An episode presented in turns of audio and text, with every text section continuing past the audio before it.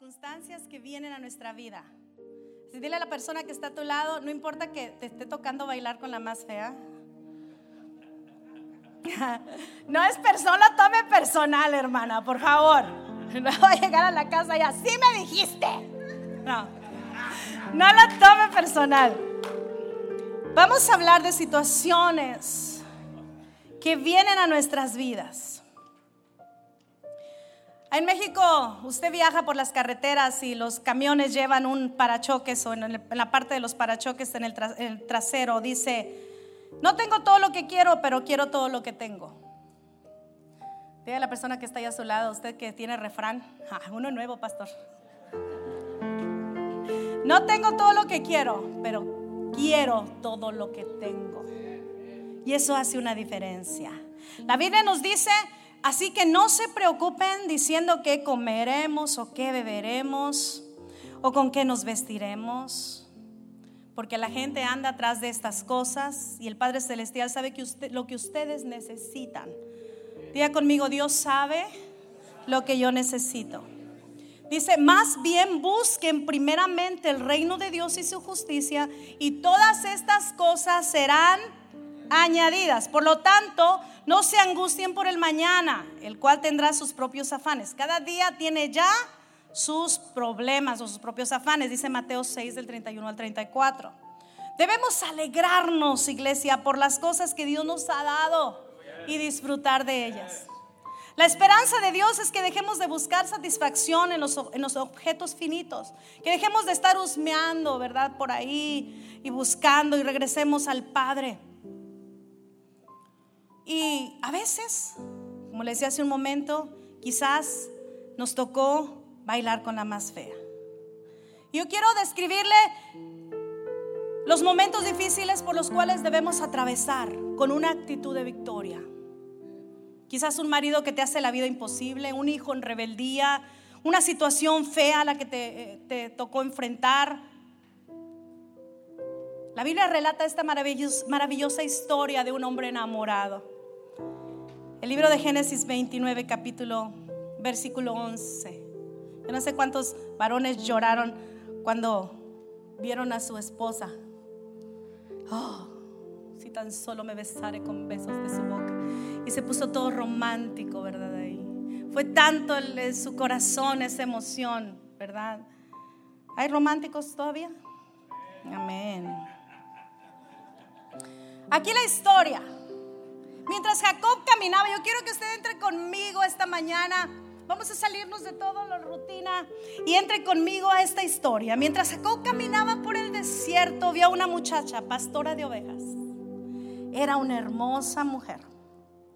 Me atrevo a pensar que se trataba de mis Génesis. Se acercó a hablarle, conversaron y él le dio un beso haber sido un beso amistoso, ¿verdad? En la mejilla, de saludo quizás. Pero fue lo suficiente para corroborar que esa era la mujer de sus sueños. Se emocionó al verla. Jacob sintió que el corazón se le iba a salir por la boca y lloró. Era la mujer de sus sueños. Inmediatamente se enteró de que era de su pariente. Eran parientes. Así que pues con mucha más razón se sintió emocionado. Vamos a seguir con la historia.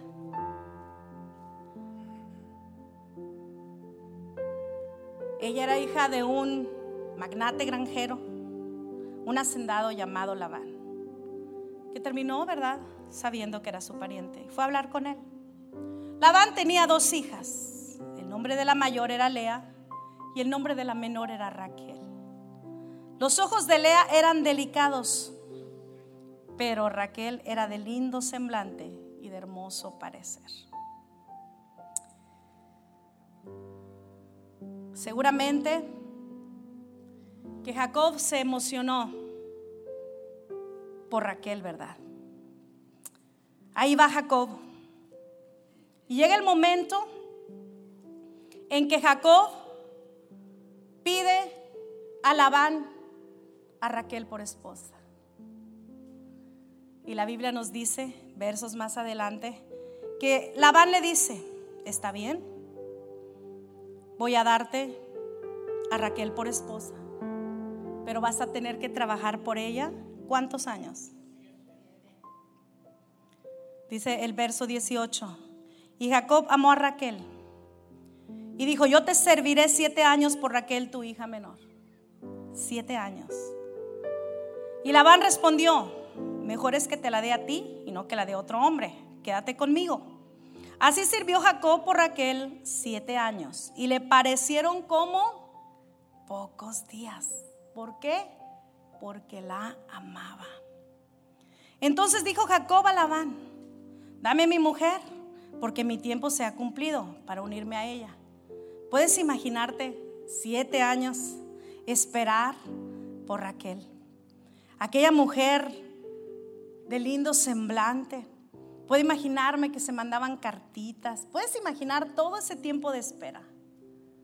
¿Cuántas veces nos toca a nosotros ese tiempo de espera? Tenemos que esperar. Y estamos trabajando en la visión. Estamos trabajando la visión. Porque va a llegar el día en que vas a casarte con esa visión. Va a llegar el momento en que vas a casarte con esa visión. Ahora yo quiero decirte algo. En la vida va a haber tropezones. Dígale a alguien ahí, ¿qué crees? Me enteré que va a haber tropezones en el camino. No todo va a ser color de rosa, iglesia. No todo nos va a gustar. No todo nos va a parecer perfecto. Porque va a haber errores en el camino. Va a haber tropiezos en el camino y nos vamos a topar con la fea.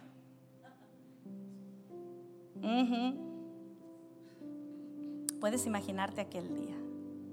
Llegó el día en que se oyeron, a ver hermana Loli, yo no sé si te acuerdas de la marcha nupcial, pero se oyó las campanas ahí, ¿verdad? Se preparó la fiesta y todo el mundo estaba listo porque se iba a casar Jacob con Raquel, la pareja del año.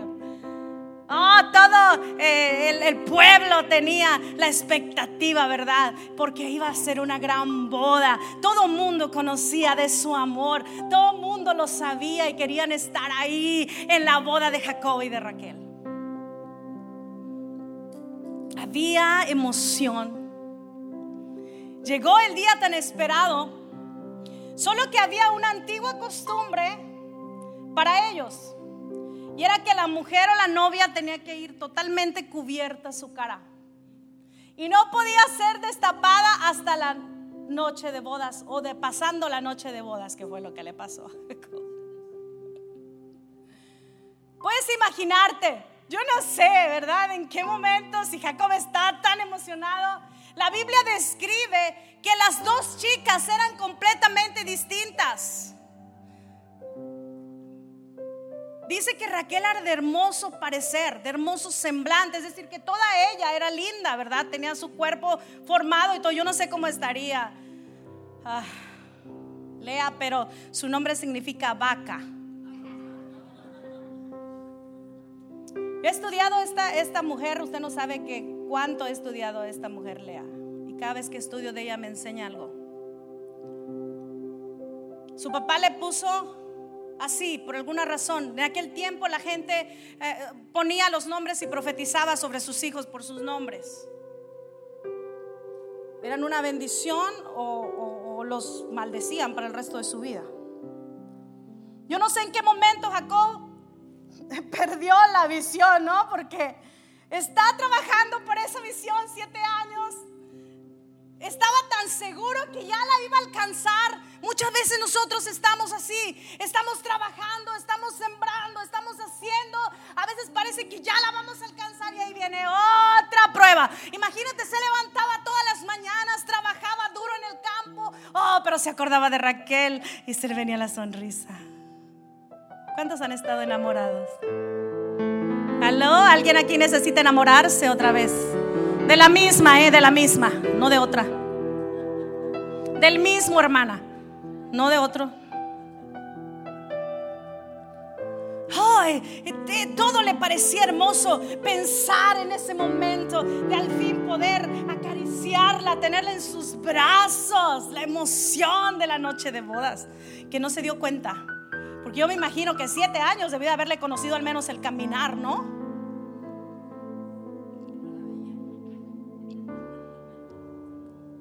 Quizás la envolvieron de pies a cabeza, ¿verdad? Que a lo más, más probable.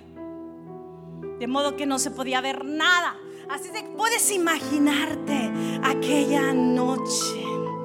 Oh, rentaron el, el Israel Inn para tener la noche de bodas maravillosa.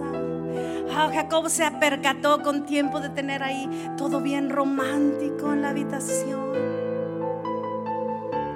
Como en las telenovelas, la cargó en los brazos, se le hizo que no pesaba. Anhelaba tanto estar con ella. ¿Cuánto necesitamos volver a ese amor en, en el Señor? Ah, no importa, pastor. Otra vez hago el aseo en la iglesia. No importa, otra vez aquí estoy porque me acuerdo de mi amado. Uy, voy a hacerlo feliz a Él. Así es de que yo me emociono trabajando para Él. Otra vez voy a hacer la actividad, sí, con gozo, porque Él va a mirarme. ¿Cuántos hemos dejado de buscar el rostro de papá para agradarle a papá?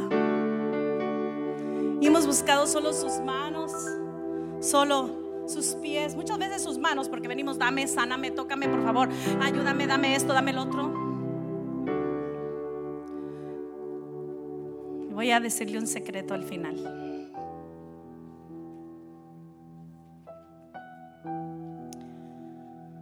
Pueden imaginarse, batió la puerta de la habitación, las luces se apagaron, encendió la música de violines la puso en el lecho matrimonial. Se embriagaron de amor aquella noche hasta el amanecer. Es obvio que en esta instancia de la historia no, tengo, no tenemos que saber nada más, ¿verdad? Pero fue una noche de pasión. Cuando los rayos del sol irrumpieron por la mañana, Jacob se despertó. Ah, que su corazón latía. Voy a ver mi amada. Anoche se apagaron las luces y yo creo que quizás ella también le dijo, mejor con la luz apagada es mejor, amor. Yo no sé si hablaban muy parecido o ella no habló toda la noche. De veras estoy todavía en esa intriga. Cuando llegue al cielo le voy a preguntar a Lea. es ahí cuando Jacob descubre el rostro de su amada y se da cuenta era la cuñada, hermano. Era Lea, la hermana fea. ¿Qué hace? Lea en mi cama. Se había preguntado Jacob. Sin haberlo notado, bailó toda la noche con la más fea. No solo eso, estuvo en la intimidad con la más fea. Si usted quiere ver a un hombre enojado y furioso, Vea el verso 25. Venida la mañana, he aquí que era Lea. Y Jacob dijo a Labán: ¿Qué es esto que me has hecho? ¿No te he servido por Raquel? ¿Por qué pues me has engañado? Y Labán, Labán respondió: no, no se hace aquí en nuestro hogar, nuestro lugar que se dé la menor antes que la mayor. Cumple la semana de esta y se te dará también la otra por el servicio que hagas conmigo otros siete años. Wow. Pero Jacob amaba tanto a su Raquel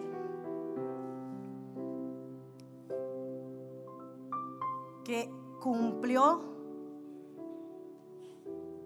aquella semana ya por deber. Ahora yo entiendo, entiéndame algo, muchas veces vas a tener que ir por deber, no por que quieras hacerlo.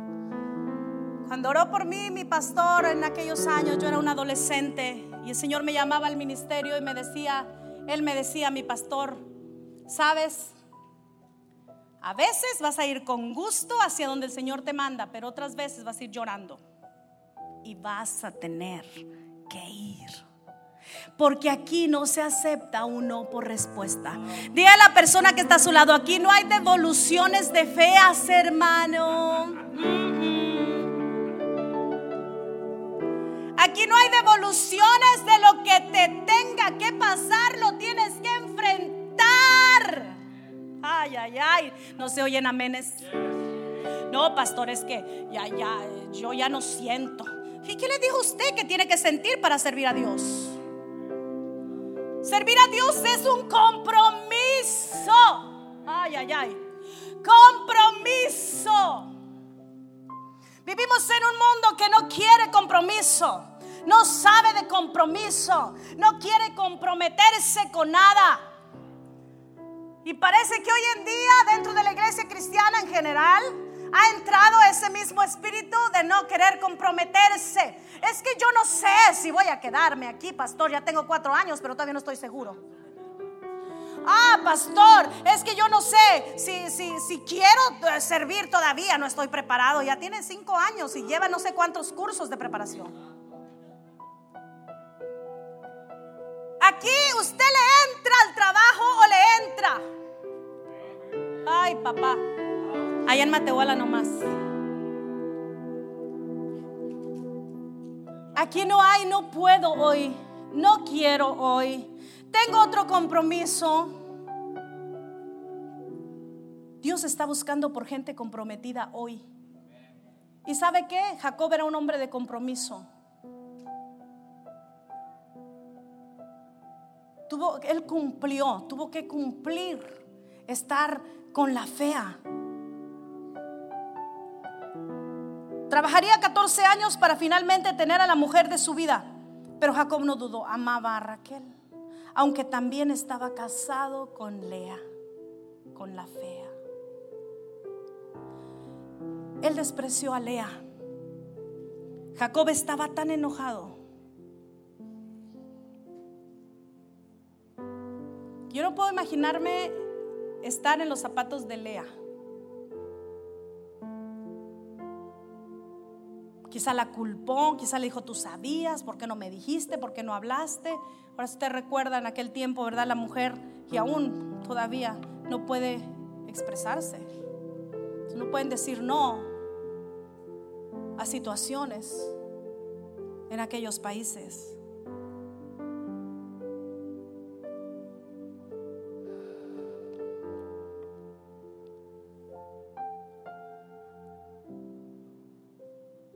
Jacob menospreció a Lea y amó a Raquel.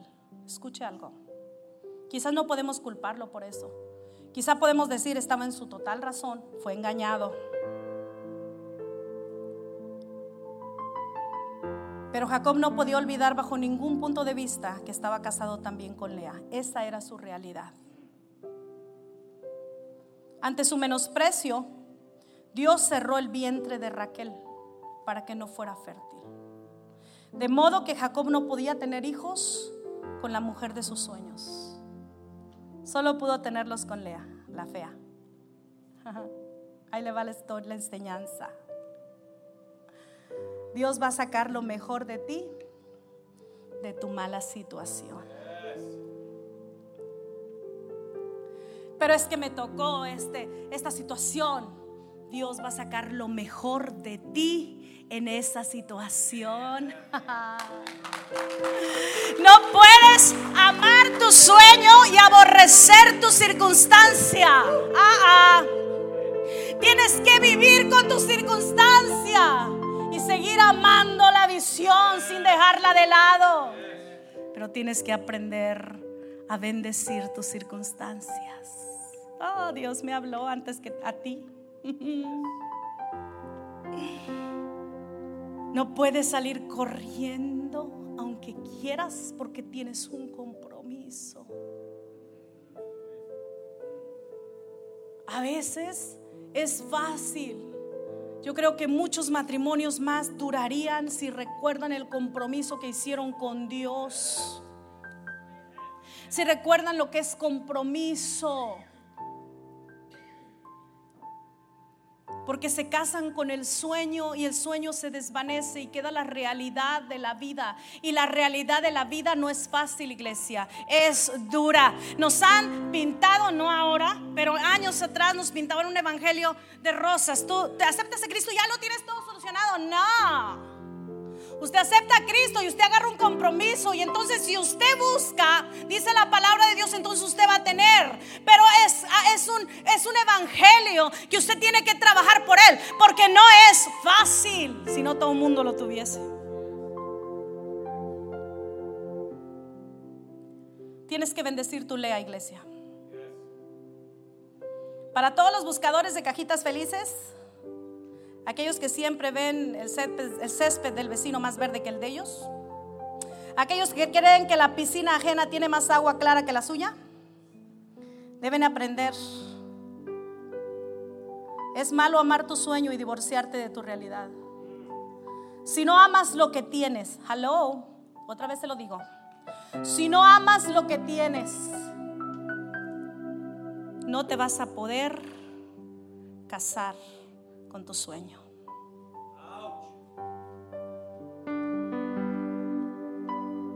Dios nunca te permitirá llegar a lo que deseas si no bendices a tu lea, a tu realidad. Nunca tendrás fruto con tu visión y con tu sueño. Algunos suelen decir, algún día Dios me dará las naciones. Tendré la unción de fulano, de sultano. Mientras tanto, no se sujeta a la autoridad de la iglesia.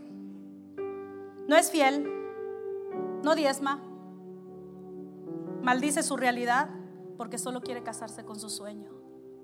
Y eso es imposible. Dios nunca permitirá que te cases con tu Raquel si primero no bendices a tu Lea. Seguramente has escuchado a gente decir, cuando tenga el trabajo que deseo voy a llegar temprano y voy a trabajar en lo que me gusta. ¿Quiere casarse con su sueño? Pero menosprecia lo que tiene. No bendice lo que ya tiene. La Biblia dice que Él es fiel en lo poco, sobre mucho. Diga conmigo, sobre mucho. Dios lo pondrá. Pero cuando no quieres tener hijos con tu realidad, Dios cierra el vientre de tu sueño. ¿Por qué? Porque Dios ha permitido esa situación en tu vida y tienes que aceptar tu realidad para poder vivir tu sueño.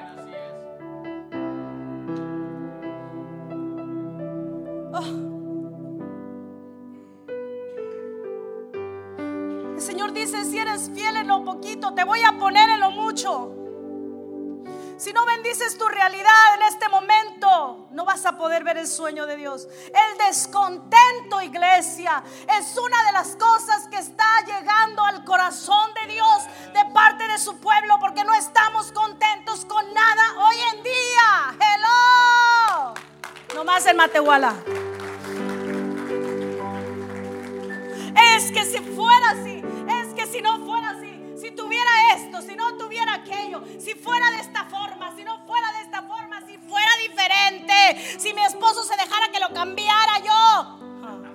Hello, tienes que aceptar a tu esposo tal y como él es, aunque ronque feo en la noche.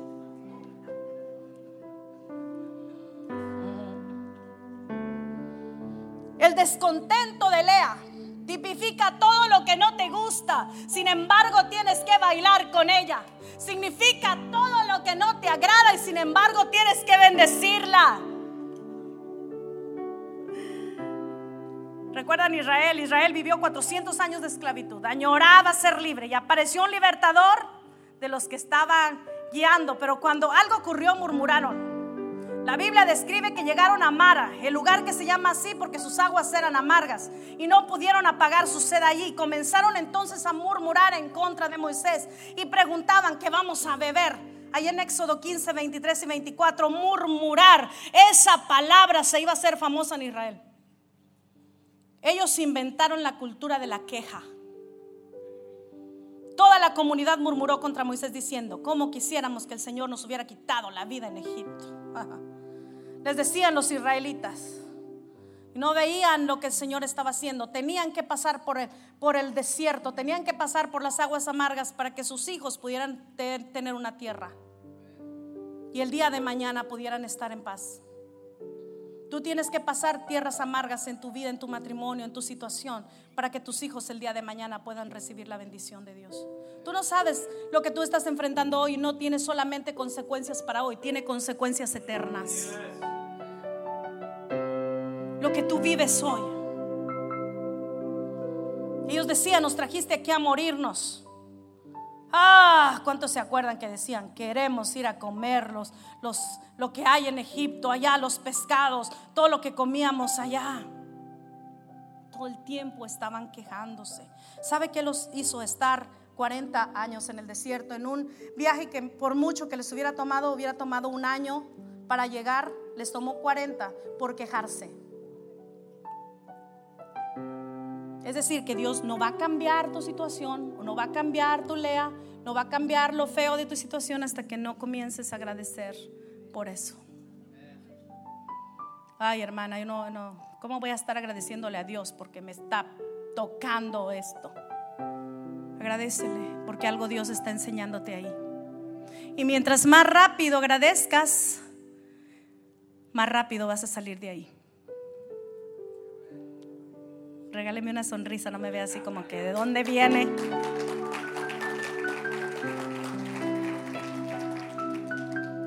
Si eres tú un esposo, probablemente no tardaste mucho tiempo en darte cuenta que tu mujer tiene leves fallas.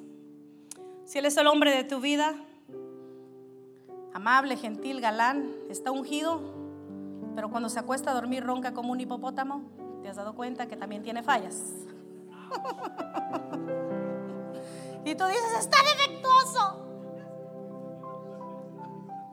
Todos los padres sabemos que tener 10 dedos en las manos y 10 dedos en los pies de nuestros hijos es no, es, no es sinónimo de perfección.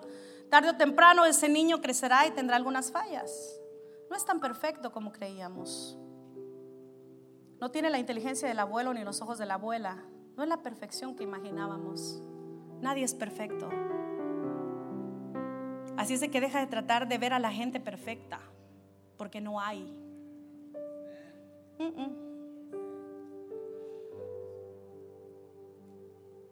Practique la gratitud. ¿Cuántos somos agradecidos? Mm. Aún el ministerio no es tan perfecto, ¿sabe?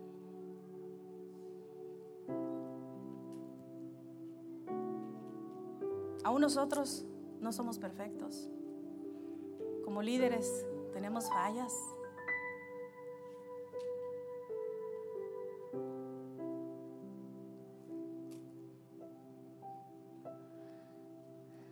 No todo es perfecto.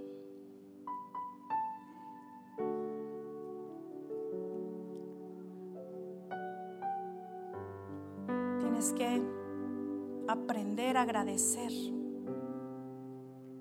amar las imperfecciones, amarnos unos a otros con las imperfecciones que tenemos, porque así vamos a avanzar. Dejar de estarnos viendo lo que no podemos cambiar de nosotros mismos, iglesia, y aceptarnos como somos, amarnos como somos. Nunca podrás tener fruto con tu Raquel si quieres divorciarte con tu realidad. Ama tu realidad. La Biblia señala cómo Lea, la fea, tuvo los y tuvo hijos de Jacob. Y Raquel era estéril. Hay por ahí algunos estudiosos de la Biblia y hay quienes se atreven a decir que era Lea la mujer escogida que Dios tenía para Jacob. Pero Jacob se fue con la finta, ¿verdad? Porque al final de cuentas, vea conmigo lo que pasó. Jacob llegaba del trabajo. Aquel largo día de haber cosechado en el campo, de haber estado con las ovejas, de haber pastado las ovejas. Llegaba con la linda y guapa de Raquel, pero Raquel estaba amargada porque no podía tener hijos. Si usted dice, ¿por qué Jacob siguió estando con Lea? Si ya tenía Raquel.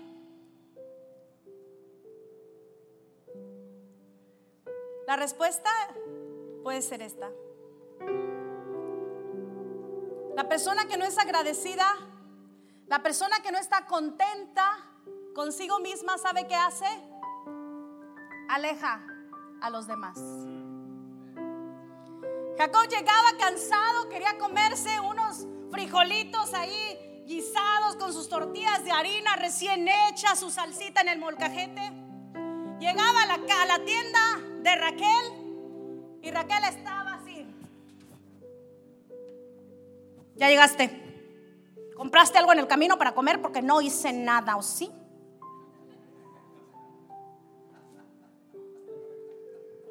Le volaban sartenes, cucharas y todo a Jacob por la cabeza, porque Raquel estaba amargada. ¿Y sabe qué hacía Jacob? Se salía quizás ahí solillo a caminar. y de la tienda de Lea olía tan rico. Lea se asomaba por la ventana. Decía, ya llegó. Si usted se da cuenta, esa mujer amaba a ese hombre como pocas mujeres aman. Porque le aguantó desprecios. Le aguantó que la despreciaran una vez, muchas veces. Porque no la amaba. Fíjese lo que dice la Biblia. Y voy a terminar esta mañana.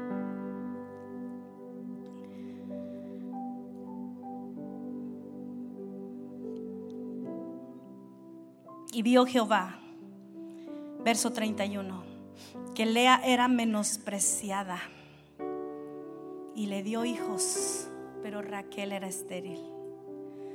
Y concibió Lea y dio a luz un hijo, llamó su nombre Rubén, porque dijo, ha mirado Jehová mi aflicción. Sí sufría, ¿verdad? Ahora por tanto me amará mi marido. Concibió otra vez y dio a luz un hijo y dijo, por cuanto oyó Jehová que yo era menospreciada, me ha dado también este. Otra vez menospreciada. Y llamó su nombre Simeón.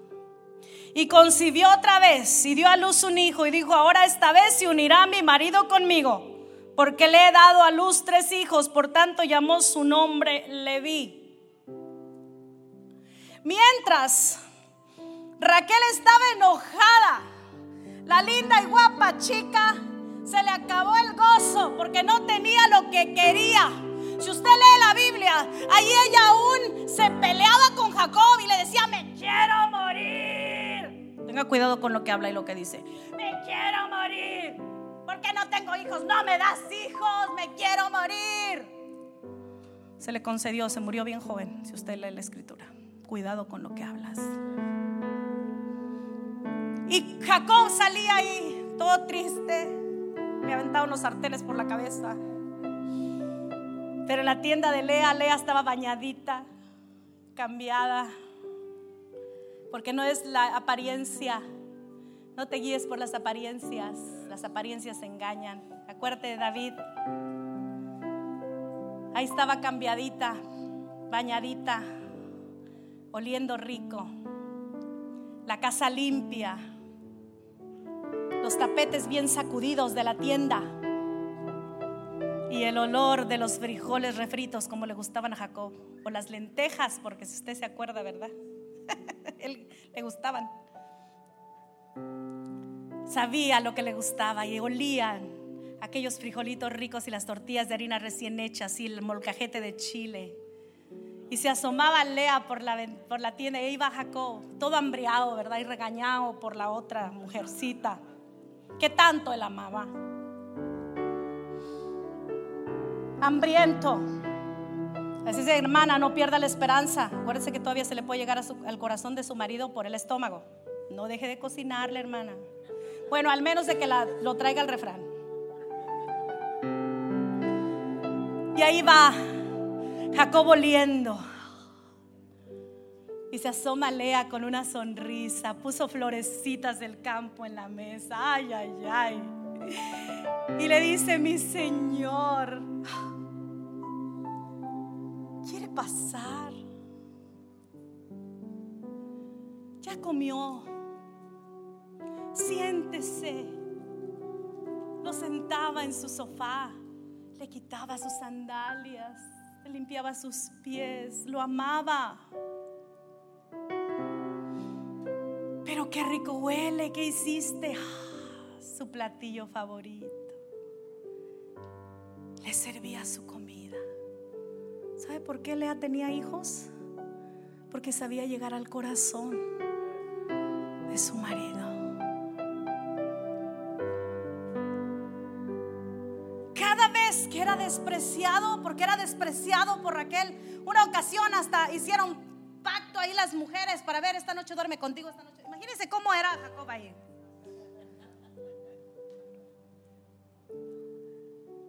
Pero fíjese lo que hizo Lea. Ella se guió erróneamente al principio. Dijo, bueno, eh, le voy a dar un hijo y ya me va a amar. Pero no pasó. Le voy a dar otro hijo, pero ya me va a amar. Y no pasó.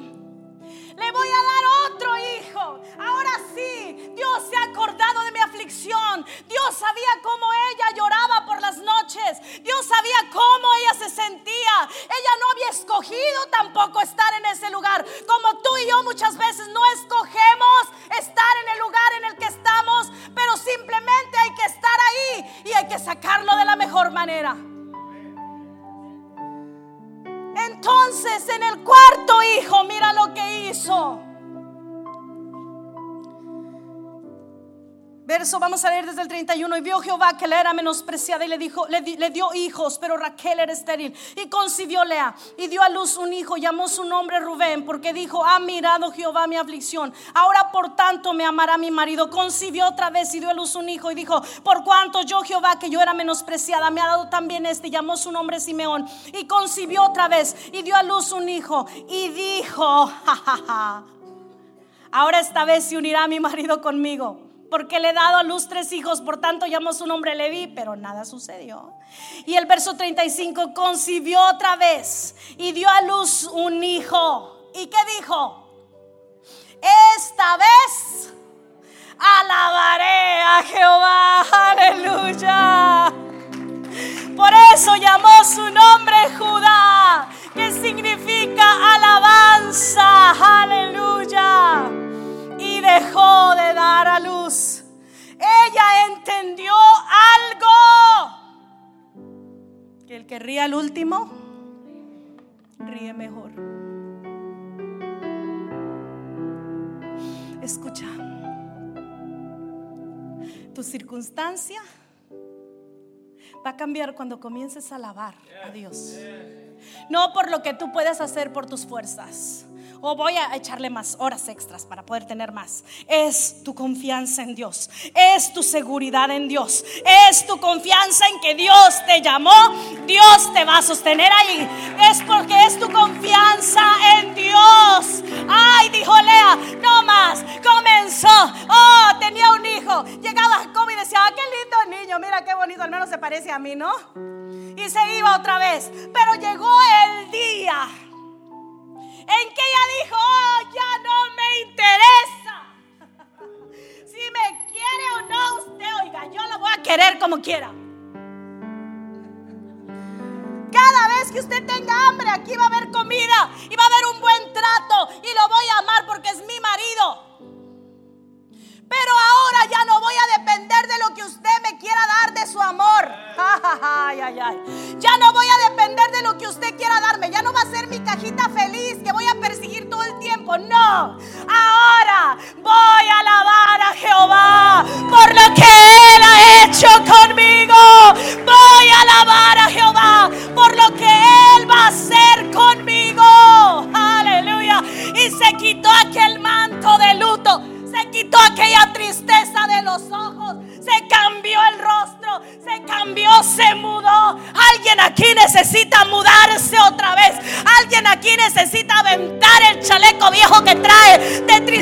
tristeza, de depresión, de que ya no puede. Alguien aquí necesita decir, no dependo de quién me quiere o no, no dependo de quién me acepta o no, no dependo de quién me dice si puedo o no puedo.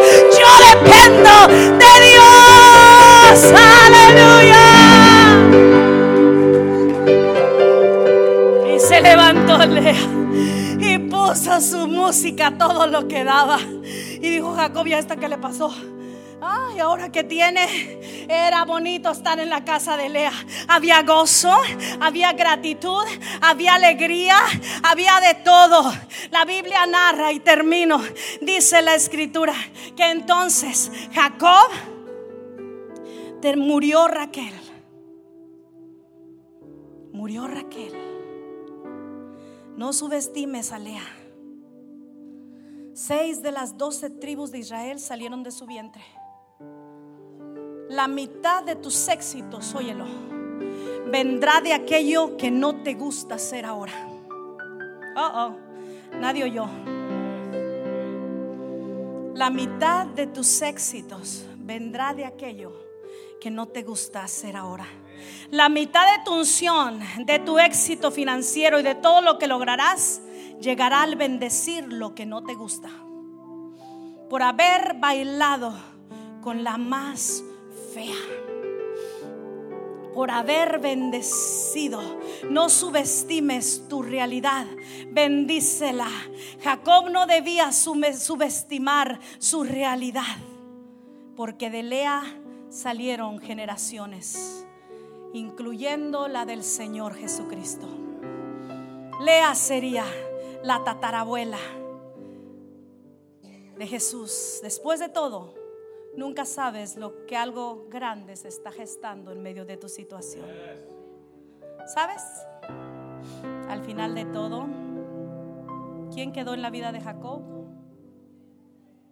Lea. Raquel murió joven.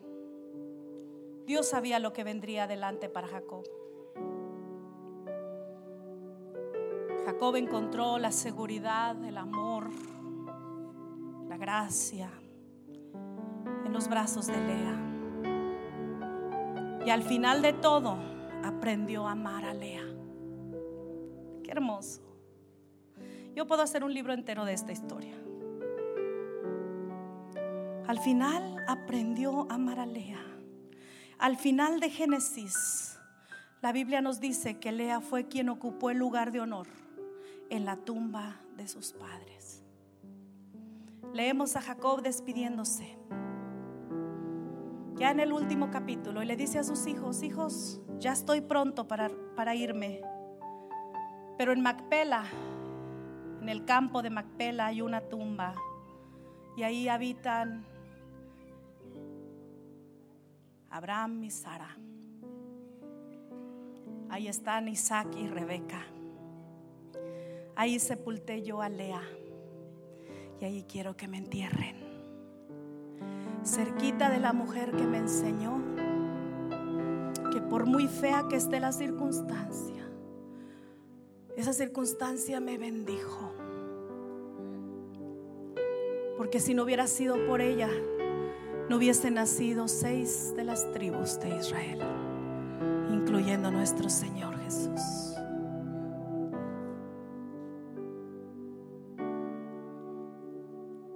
Aprende a buscar el rostro. Lea al final. Aprendió a alabar. Ya no depender de lo que ella pudiera hacer para ganarse el corazón de alguien. Aprendió a amar. Por eso tienes que amar lo que tienes. No importa la circunstancia. Tienes que aprender a bendecir aún lo que no tienes, aún lo que no ves. Nosotros tuvimos que mover la carpa. Y hubo un momento en que mi situación, en mí, me estresé tanto que dije, ¿qué vamos a hacer? ¿Dónde vamos a meter los niños? A un lado de donde estaba la carpa construyeron edificios, pero dejaron un pedazo no importa aquí afuera. Ahí estamos al aire libre con los niños. Bendecimos esta tierra. Y andábamos mi esposo y yo limpiando ese pedazo lleno de piedras. Y lloviendo.